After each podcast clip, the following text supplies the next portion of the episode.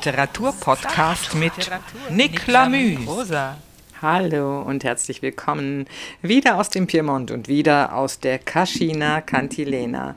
Ja, ich möchte nicht sagen, dass man sich im Lockdown wie im Gefängnis fühlt, aber dennoch äh, lese ich heute wieder aus Emmy Hennings gleichnamigem Roman aus dem Jahre 1919. Ja, die Pandemie, die verlangt uns allen ein gutes Maß an Geduld ab. Wir werden sie noch aufbringen und ich hoffe, dass es dann bald live wieder weitergehen wird. Ab nächster Woche bin ich wieder in Deutschland und hoffe, dass ich dann wieder live diese Lesungen durchführen kann. Viele Interviewpartner habe ich im Hinterkopf und hoffe, dass sich da etwas von realisieren lässt. Ach sicherlich. Aber für heute lese ich nochmal für Sie alleine aus dem Roman von Emmy Hennings Gefängnis, den zweiten Teil.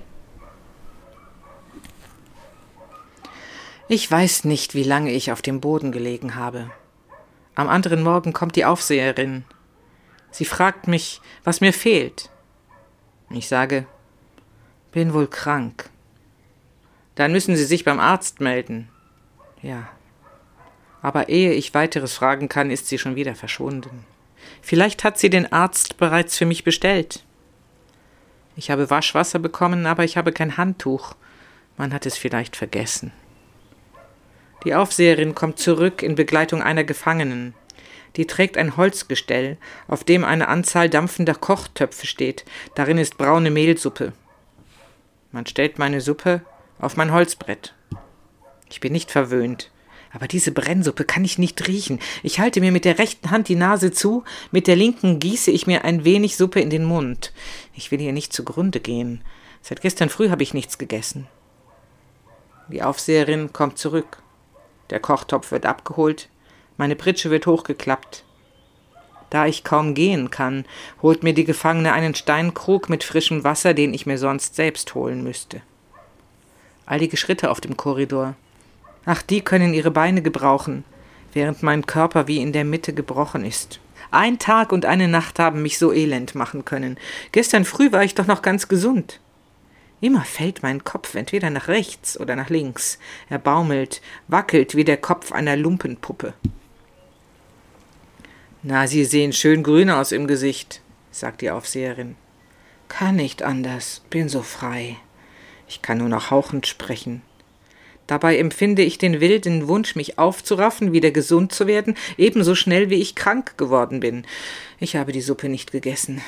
Ob es nicht verboten ist, die Suppe stehen zu lassen? Ich sage der Aufseherin, die zum Türschließen kommt, ich kann leider keine Suppe essen. Ich habe mir den Magen verdorben. Ist gut so, brummt sie, ist schon recht. Sie wirft die Tür ins Schloss. Ist es ihr gleichgültig, ob ich die Suppe gegessen habe oder nicht? Schon bedauere ich, dass ich leider gesagt habe.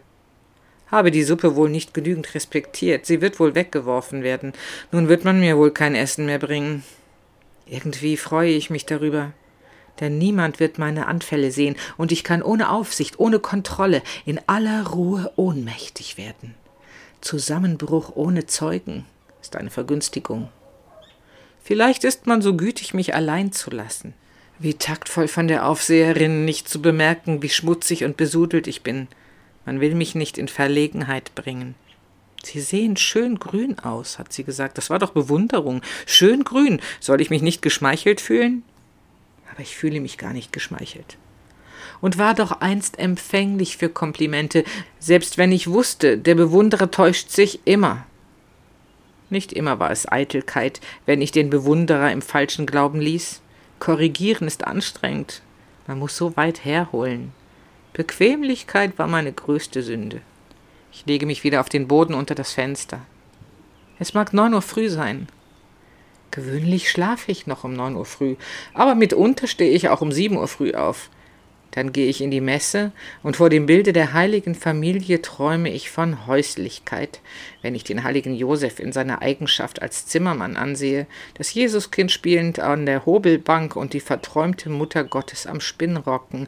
Brautleute knien vor diesem Bilde. Heiliger Josef, Schutzpatron der Verlobten. Ich bin traurig, weil ich das Gegenteil einer Braut bin. Dennoch kniete ich in der Ludwigskirche vor dem Bilde der heiligen Familie. Einmal gab es keinen Platz mehr auf dem langen Betschemel. Es war an einem Samstag in einer Abendstunde. In den Beichtstühlen wurde geflüstert. Ich sah nicht in die Gesichter der Entsündigten, die überbleicht und schlaff zum nächsten Betstuhl wanken, um in geknickter Haltung, seitlich geneigter, demütiger Kopf zu büßen. Ich kniete abseits, versenkte mich in der heiligen Familie sonnenbestrahlte Diele, in den verschwiegenen Frieden der Häuslichkeit, und dann konnte ich wohl vieles vergessen, was abends war, wenn ich sang, wenn ich spät nachts nach Hause kam. Und ich habe geweint am Morgen, wenn meine Kleider noch nach Zigaretten rochen. Geweint, weil ich nie am Spinnrocken sitzen durfte. Wenn meine Hauswirtin mir sagte, wie sieht's ja aus wie bei den Zigeunern, dann sagte ich wohl zu ihr, kann ich denn nicht Heiligenbild sein in der Ludwigskirche?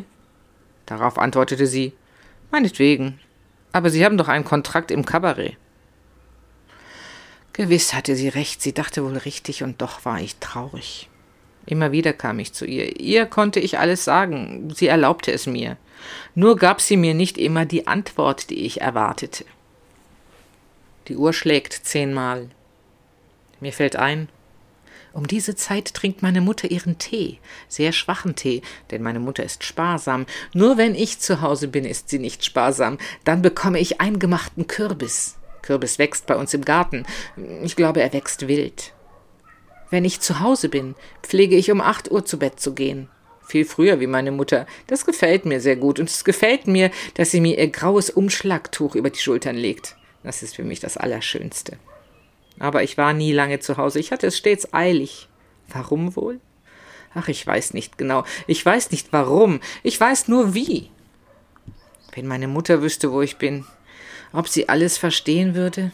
Ich bin unruhig um meine Mutter, meine Sorge streift sie, ob sie wohl auch unruhig ist. Rhythmisch hallen die Schritte der Gefangenen an mein Ohr. Die Gefangenen marschieren auf dem Hofe. Das klappt so gleichmäßig monoton, als marschierten Soldaten in Mittagsglut, unverdrossen, aber so grenzenlos gleichgültig. Ein Dauermarsch in langsamem Tempo. Der Chopinsche Trauermarsch klagt leise in mir. In der Spätnachmittagsstunde kann ich mich nur dunkel erinnern, dass die Aufseherin den Kopf zur Klappe hereinstreckte. Man hat mir wohl das Essen bringen wollen. Hätte ich nicht wenigstens versuchen müssen, aufzustehen, aber daran ist nichts mehr zu ändern. Die Abendsonne scheint schräge durchs hohe Fenster, wirft vier Striche an die gelblich getünchte Wand. Meine Sorge umschwebt ängstlich und scheu meine Mutter hätte ich ihr doch geschrieben vor meiner Verhaftung. Etwas sehr Glückliches, etwa Ich kann nie ganz unglücklich werden, liebe Mutter, denn bei dir war es sehr schön. Alles andere ist nicht so schlimm. Hätte ich ihr das nur geschrieben. Sechs Briefe hätte ich ihr vorausschreiben sollen, die glücklichen Briefe frankieren, und meine Hauswirtin hätte jeden Freitag einen in den Briefkasten werfen können. Dann wäre jeden Sonntag ein Brief angekommen und ich könnte ruhig sein. Ich nehme mir vor, wenn ich wieder frei bin, werde ich vorsichtiger sein. 60 Vorratsbriefe werde ich schreiben. Das reicht bis über ein Jahr. Ach, ich werde sehr vorsichtig sein. Ich wende mein Gesicht zur Wand. Entfliehen möchte ich meinen Gedanken. Mein Blick fällt auf die Inschriften, mit denen die Wände übersät sind. Menschen haben sich die Mühe gemacht, so tief am Boden noch zu schreiben. Ich bewundere die Lebenskraft, die sich hier äußert. Kennst du das Land, wo die Zitronen blühen? Dahin will ich mit dir nach der Entlassung ziehen. Und darunter steht von unbeholfener Hand geschrieben Trennung, oh wie schwer bist du. Ach, mein armer Leib, nichts Heftiges ist mehr in mir. Ich lehne mich auf und bin doch kaum zwei Tage in diesem Hause. Schon ist meine Kraft vergewaltigt. Wenn das der Zweck des Gefängnisses sein soll, so bin ich mit Erfolg hier gewesen. Die Aufseherin kommt. Ich raffe mich auf und empfange sie stehend. Ich will nicht, dass sie mich wie ein gebändigtes Tier hier am Boden liegen sieht. Ich versuche angestrengt, mich gerade zu halten. Die Aufseherin fragt, wie haben wir es denn jetzt mit Ihnen? Ist sie nur gekommen, um meine Niederlage aus meinem eigenen Munde zu hören? Soll ich mich für besiegt erklären? Bitterkeit flammt in mir auf und erlischt. Ich kann nicht länger auf den Beinen stehen, Widerstreben entfällt mir.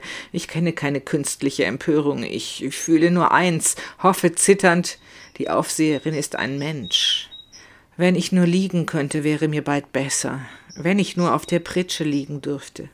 Ich wage nicht, sie direkt zu bitten, denn ich weiß nicht, ob sie berechtigt ist, die Pritsche am Tage herabzulassen. Wo mag derjenige wohnen, der das Recht hat, die Pritsche in Nummer acht herabzulassen? Meine Erlösung war nahe und ich ahnte sie nicht. Ein Wort hebt alle Qual auf. Die Aufseherin sagt, das kann geschehen.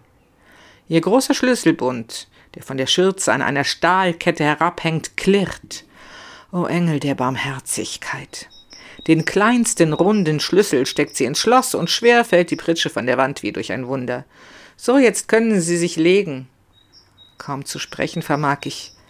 Ich danke Ihnen und vielmals. Sie sind so gut. Und sie geht. Am anderen Morgen werde ich in die Krankenzelle geführt. Hier ist es wunderschön. Fenster mit dicken Mattscheiben, durch die die Eisenstäbe nur schwach hindurchschimmern. Die Mattscheiben wirken wie vereister Winter. Fünf Pritschen stehen in einer Reihe und auf der anderen Seite steht eine Pritsche allein. Wie glücklich bin ich, dass ich hier sein darf. Ich wurde aus der Zelle geführt, durfte mit der Aufseherin über einen Korridor gehen, mindestens zwölf Schritte gehen. Eine Frau putzte die Korridorfenster. Ein junger Mann im grauen Gefangenenanzug hatte sich Bürsten unter die Füße gebunden und bonerte den Korridor. Er bewegte sich elegant wie auf einer Eisbahn. In der Krankenzelle kommt mir sogleich ein junges Mädchen entgegen, die hat schwarze Haare, Gretchenfrisur und braune Tieraugen, die mich teilnehmend mustern. Das Mädchen führt mich, den Arm um meine Hüften geschlungen, zu meinem Bett. Hält sie mich für gebrechlicher als sich selbst? Ich sehe sie an. Sie geht gebeugt und schwach. Sie keucht und sieht blass aus wie ein Leinentuch. Das ergreift mich so sehr, dass ich mich sofort kräftiger fühle. Ich danke dem Mädchen, und sie lächelt freundlich und schmerzhaft. Ich lege mich auf das Eisenbett, ohne die weiß und blau gewürfelte Kattundecke zurückzuschlagen. Ich bin still und zufrieden, weil ich nicht mehr allein bin. Das Mädchen stellt einen Wasserkrug auf ein Tischchen, das neben meinem Bett steht. Ich sage jetzt Bett, vielleicht sage ich morgen schon Himmelbett. Wer weiß, wie weit ich es noch bringen werde. Ich fühle mich schwach vom Gehen fühle mich für einen Augenblick in einem Hotelbett und habe Angst vor dem Rückfall in die Gefängnispritsche. Ich will das Wort Pritsche nicht mehr gebrauchen. Der kleine Tisch neben mir hat eine Mattscheibe, ein flockiges Wolkenmuster, schneehell und zeitlos. In diesem Himmel lässt sich's träumen.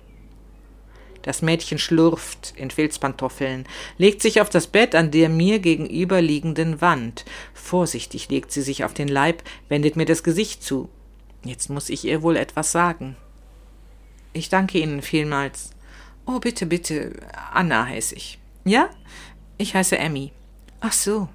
Weswegen sind Sie denn da? Ja, das ist es ja gerade. Und die erste Qual kommt wieder. Warum rührt sie daran? Und ich bekomme sofort wieder drückende Herzschmerzen. Warum ich da bin? Damit bin ich noch längst nicht fertig. Damit habe ich noch nicht begonnen. Aber antworten muss ich.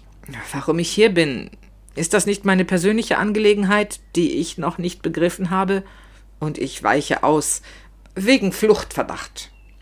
Ich fühle wieder, das kann nicht stimmen. Fühle, wie ich die Farbe wechsle, bin verlegen, sehr verlegen, möchte eine Entschuldigung sagen, aber ich kann mich nicht entschuldigen. Ich weiß, ich bin nicht zu entschuldigen. Ich denke über Vergangenes nach. Anna stützt mit dem Ellenbogen ihren Kopf und sieht mich forschend an. Dann sagt sie Wegen Fluchtverdacht? Das ist doch kein Delikt. Weshalb sind Sie geflohen? Da muss doch vorher. Ich falle ihr ins Wort. Doch, doch, Flucht ist gesetzwidrig. Ich wollte fliehen, ganz einfach fliehen, sonst nichts. Für mich hatte ich keinen Grund zu fliehen. Ich hatte wohl Angst bekommen, sonst wäre ich wohl nicht geflohen. Hätte wohl nicht versucht zu fliehen. Es war mir ja auch nicht geglückt. Mir selbst ist es gar nicht klar geworden, dass ich fliehen wollte. Aber schließlich, wenn immer wieder Leute daherkommen und ihnen sagen, sie sind fluchtverdächtig, dann muss man es doch wohl glauben. Etwas muss daran sein. Ja, ich bin heruntergekommen, bin mürbe, komme mir ganz verschlammt vor, wissen Sie. Ich habe Angst, dass ich in Zukunft den anderen Leuten überlassen werde, meine Empfindungen und meine Handlungen auszulegen. Traumdeuter müssten die Herren vom Gericht sein. Die gesetzwidrigen Träume sind strafbar. Anna sieht mich verdutzt an. Verraten Sie mich nicht. Ich habe Angst, gesetzwidrig zu sein, von oben bis unten, von innen und außen. Sie können mich auch verraten. Man wird mich doch ertappen. Ich kann nicht fliehen, Anna. Kann nicht mein Leben lang Komödie spielen. Flucht haben mir die Gerichtsherren nur eingeredet. Ich selbst hatte keine Ursache zu fliehen. Es fällt mir auf, dass man nicht allein auf der Welt ist. Das ist sehr auffallend. Warum ist man unzufrieden mit mir? Ich habe niemanden beleidigen wollen. Jetzt soll ich nachgiebig sein, soll mich einsperren lassen, gegen mein Gewissen. Das wäre doch ein Schwindel. Sie müssen nämlich wissen, ich bin unverbesserlich. Von Rückfall kann bei mir nicht die Rede sein. Waschecht will ich bleiben. Färbung bekommt mir schlecht. Anna, ich glaube, ich habe Fieber. Gibt es kein Thermometer hier? Ich, ich, ich habe jeden Maßstab verloren. Über meine Natürlichkeit habe ich früher nie nachgedacht. Aber hier, hier komme ich mir ganz verdreht vor. Wenn das nur nicht schlimmer wird. Sie sind viel zu aufgeregt. Sie müssen sich's ein bisschen zurechtlegen. Es bleibt uns gar nichts anderes übrig. Darüber schüttle ich den Kopf. Ich wende mich ab und starre auf die fünf zugedeckten Betten an. Wie viele Menschen mögen in diesen Betten schon gelegen haben? Ich sinne nach, ob wir zwei wohl die einzigen Kranken in diesem Hause sind. Ich bin da wegen fünfzig Pfennig Schokolade, hörte ich Anna sprechen. Ich sehe sie an. So? Wegen fünfzig Pfennig Schokolade? Ach, das Objekt spielt keine Rolle. Die Schokolade lässt sich wohl nicht vermeiden. Meine beste Freundin hat die Schokolade gestohlen. Verschiedene Pfund. Wegen Hehlerei bin ich angezeigt. Ich bin unschuldig, wirklich unschuldig, bin in eine Sache hineingezogen worden. Mit erhobener Stimme fährt sie fort. Was geht das mir an, wenn eine andere Schokolade nimmt? Das geht doch mir nix an. Sie ereifert sich und spricht im Verlaufe ihrer Rede immer stärker süddeutschen Dialekt. Wie bitte zeigst du's an, wenn er anderer Schokolade nimmt? Das kennst nicht von mir Verlanger. Die möchten einen Kriminaler aus mir machen. So kimmt's mir grad vor. Mir ist alles so neu, dass ich nur ach sagen kann. Die Hafner wird gleich Kimmer. Die hat da Unterredung mit ihrem Anwalt und von der muss man sich in Acht nehmen. Gut, ja, aber sie ist scheinheilig geworden. Die weiß schon, warum sie da Herrin ist. Die hat dir so lange Latten. Anna zeigt mit den Händen einen halben Meter und ich merke, dass sie die Anklageschrift meint. Oh je, das sind dir Schmerzen, stöhnt sie plötzlich und sucht gequält, ihren Körper in eine andere Lage zu bringen. Seit sechs Wochen schlaf ich schon am Bauch. Ich mein, ich lieg am Bauch, denn schlafen kann ich das nicht nennen. Was fehlt Ihnen denn, Anna? Jenu, sag doch du zu mir. Sie verkrampft schmerzhaft das Gesicht. Ich hab a Gschwür. Der Doktor gibt mir allweil essigsaure Tonerde. Das gibt er mir für Schwindsucht. Das ist mir a schöne Apotheken, der es nur essigsaure Tonerde gibt.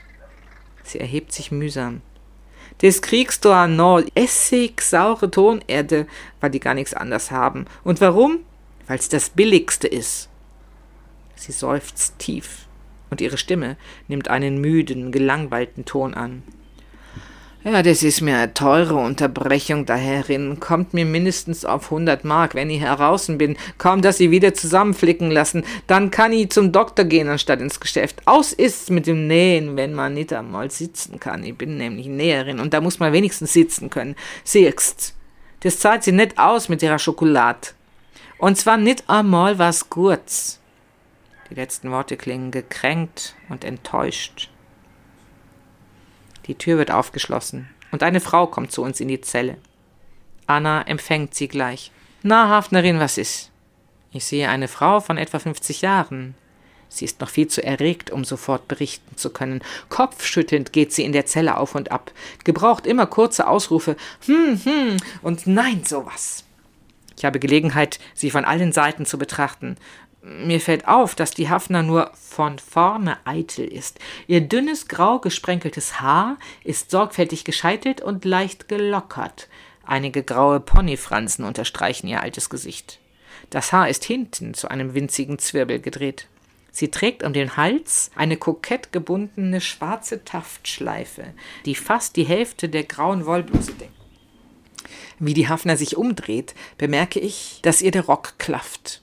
Ich sehe die weiß und blau gestreiften Beinkleider, die Strippenlugen aus ihren Zugstiefeln. Vorne sind die Stiefel blank geputzt, hinten rostbraun.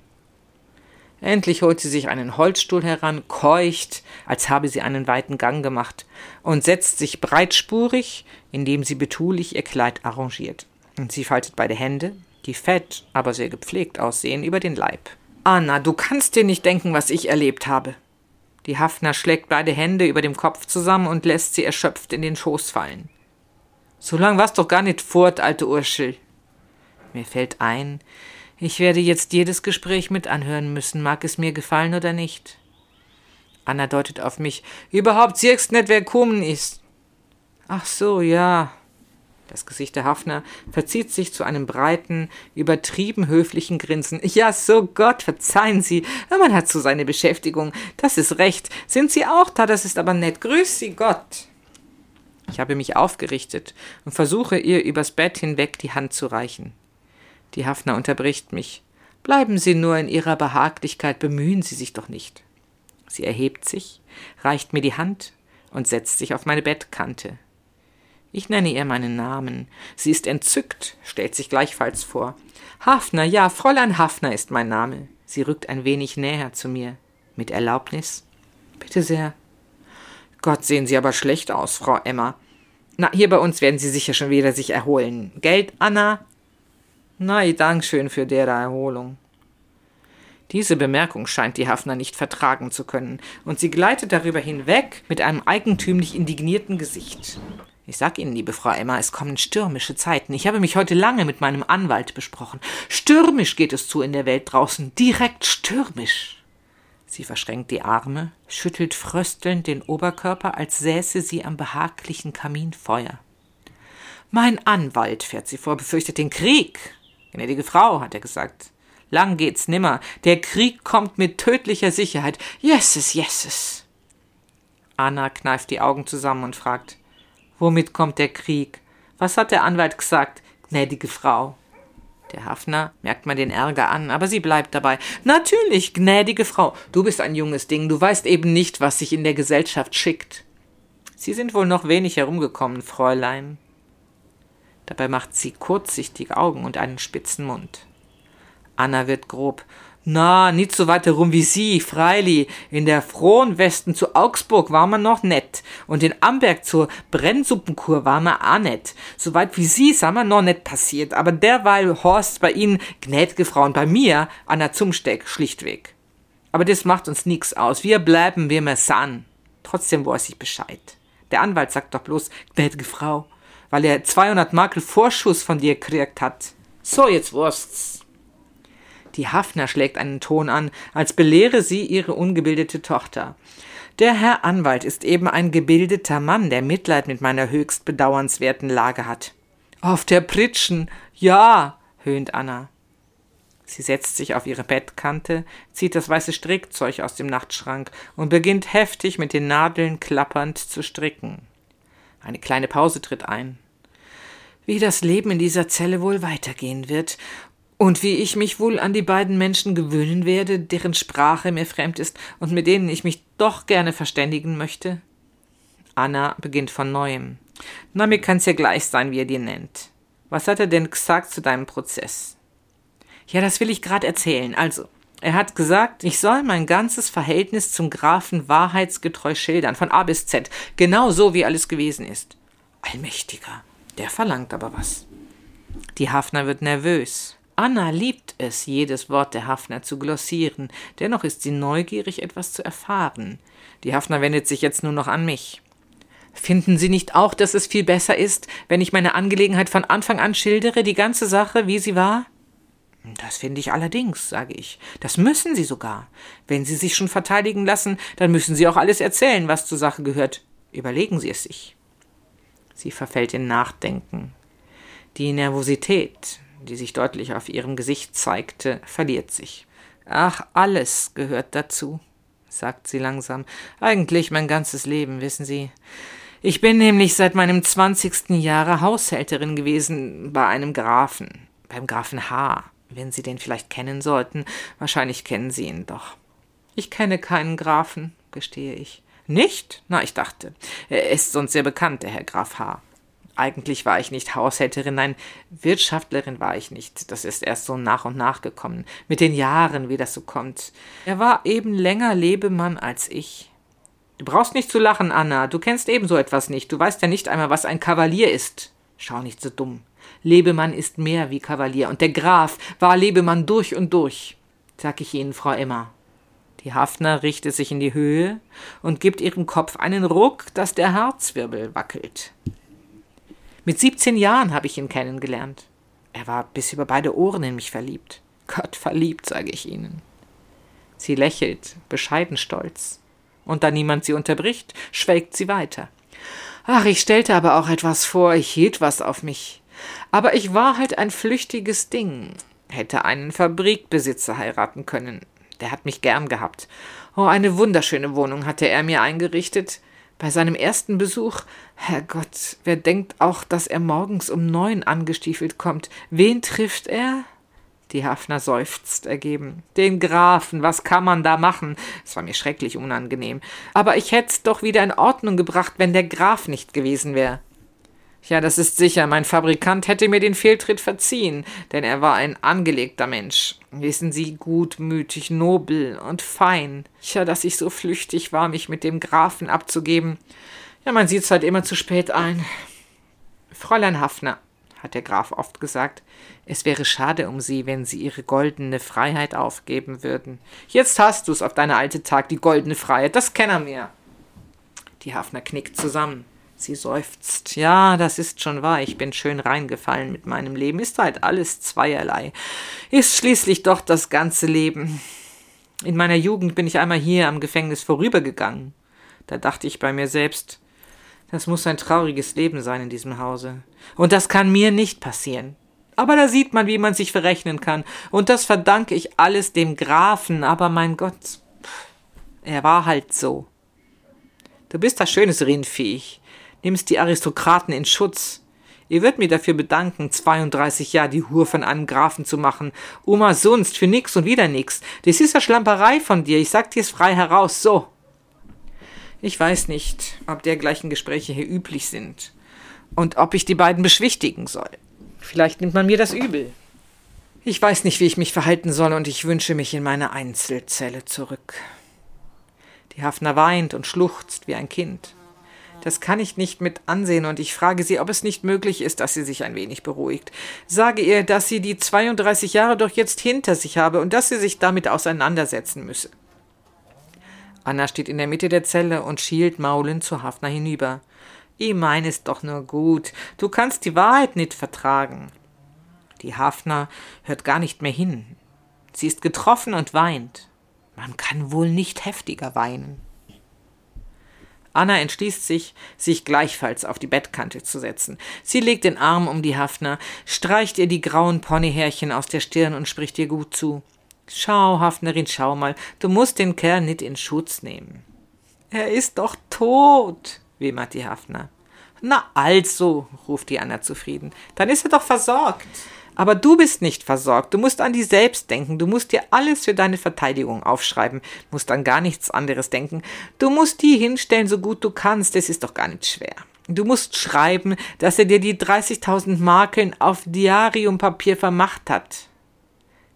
Er hat ja das Datum nicht beigefügt und Korner kennt sie mit dem Papier aus, weil hat nicht einmal sein ganzer Name dasteht. Die Jahreszahl ist auch nicht angeführt. Und Wurst, der Ort gehört auch unter so ein Schriftstück und wo man's Geld holt. Dies vor allen Dingen. Geld, Emmy, was sagst du dazu? Das muss man doch wissen, wo man's Geld zu holen hat. Tobi recht.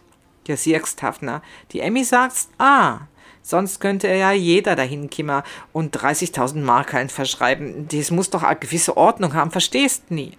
Du, Hafnerin, schreit Anna in plötzlicher Eingebung und springt von ihrem Platz auf. So plötzlich, dass die Hafner und ich vor Schreck zusammenzucken. Wer weiß, ob er es überhaupt gehabt hat, das Geld. Vielleicht grämst die do a uma sonst. Na, na, gehabt hat er's, beteuert die Hafner und schüttelt hoffnungslos den Kopf. Sein Schwester hat's du jetzt die, wo mich gleich hinausgeschmissen hat nach der Beerdigung. Sie ringt die Hände und bricht klagend aus. Und dabei hab ich ihn pflegt bis an sein selig End. Und jetzt sitz sie da und hab nix und nix. Als alte Frau lässt er mich auf der Straße stehen mit nix. Der Nassauer, schimpft die Anna erbost und ballt die Fäuste. So ein Nepper, türmt einfach. Der hat doch vorher gewusst, dass er mit dem Tod abgeht. Das ist das Ausgekochte bei der Sache. Na, na, Hafnerin, kannst sagen, was du willst. Für mich ist und bleibt der Arm Nassauer. Auch ich finde, dass man eine Frau, mit der man 32 Jahre gelebt hat, nicht in der Not sitzen lässt. Er hätte Ihnen das Geld notariell verschreiben müssen, Frau Hafner. Er hat nicht an das Datum gedacht, Frau Emma, entschuldigt die Hafner kleinlaut.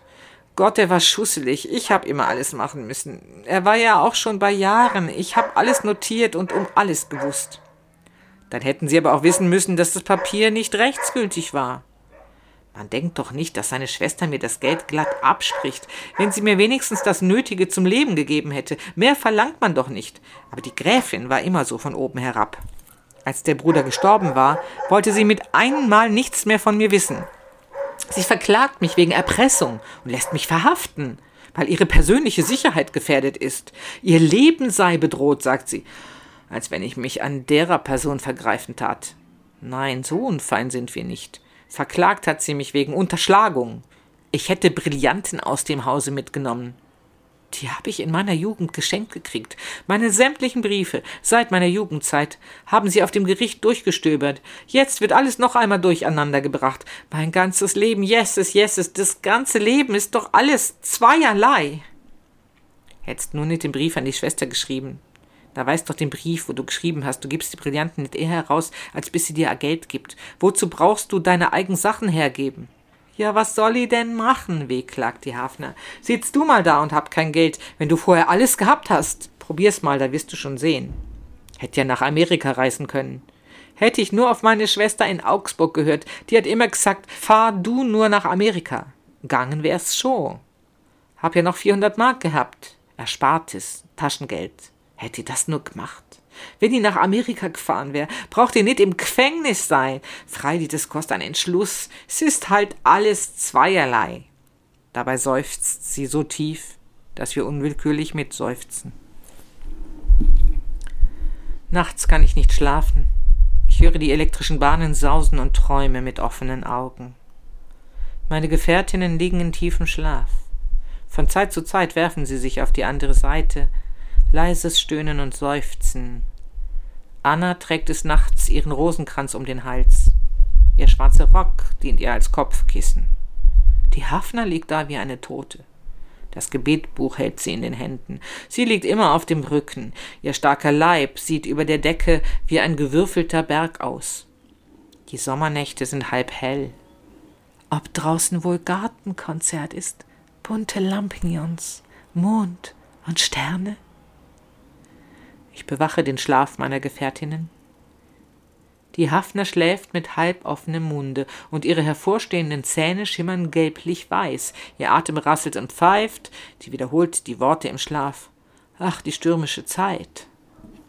Mir ist, als befände ich mich neben einer Scheintoten. Manchmal in der Nacht entfällt das Gebetbuch ihren Händen. Dann fürchte ich mich sehr. Und gerne ginge ich ein wenig auf die Straße, aber das geht ja nicht wenn es doch wenigstens einmal in der Woche Urlaub gäbe, aber andauernd eingesperrt sein ist sehr traurig.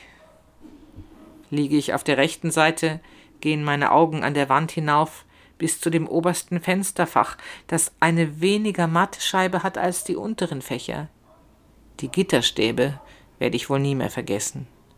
Manchmal im Traum gelingt es mir wohl. Am anderen Morgen ist mir dann, als hätte ich einen Ausflug gemacht. Ich stricke jetzt Strümpfe für die männlichen Gefangenen. Die Männer bekommen wir kaum zu Gesicht. Nur wenn wir vom Spaziergang kommen, sehen wir mitunter einen Trupp Gefangener. Wir räuspern uns, wenn die Männer vorübergehen, aber sie scheinen in diesem Haus für jede Art Koketterie unempfänglich zu sein. Sie haben wohl die Aussichtslosigkeit einer Annäherung zu sehr erkannt.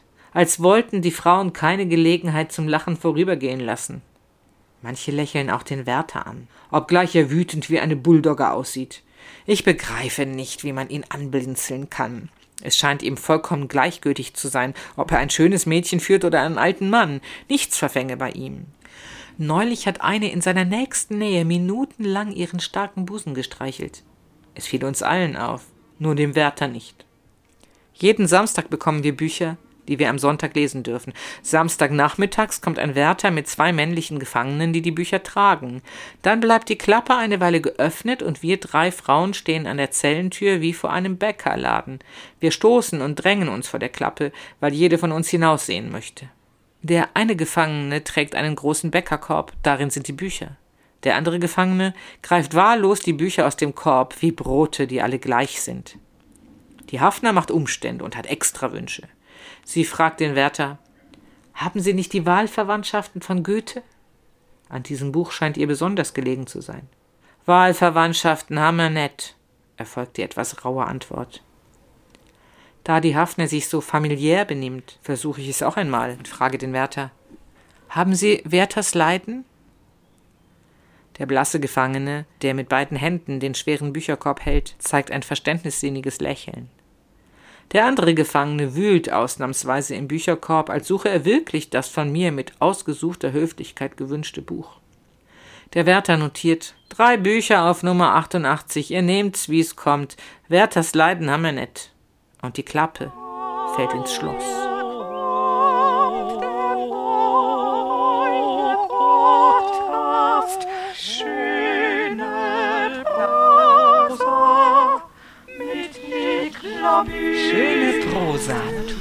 Der Literaturpodcast mit Nick Lamü. Prosa.